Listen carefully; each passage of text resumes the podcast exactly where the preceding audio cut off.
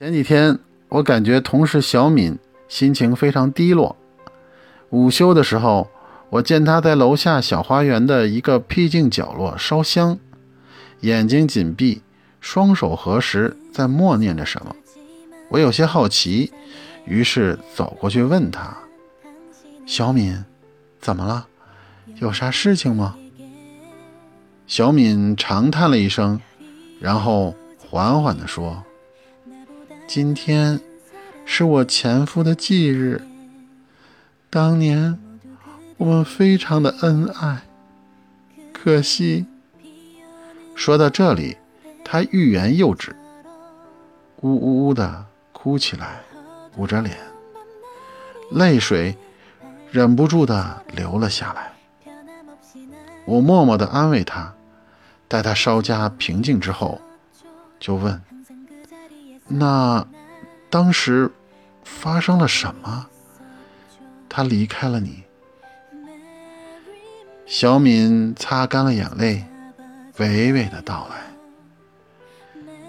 当年他特别喜欢骑摩托车，而且有一个癖好，就是将摩托夹克反着穿，这样可以挡风。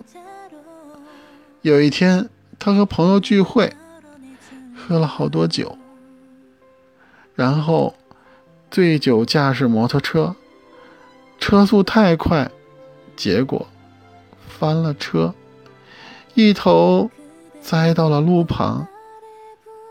我同情的说：“哎呀，好严重的车祸，太惨，太可惜了。”小敏说：“当时没断气儿。”哎，我好奇的问：“那为啥没抢救过来呢？”我这么一问，小敏突然嚎啕大哭起来。啊！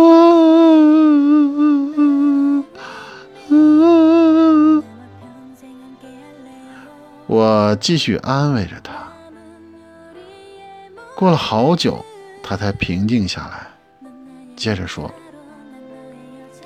当时吧，翻车事故现场路旁有两个男人，发现我老公的脑袋被撞得拧翻个儿到了后面，然后这俩缺心眼的二货一商量，说是来个现场急救。”把他的脑袋给拧正回来，然后一使劲儿，头倒是拧翻过来了，人彻底没气儿了。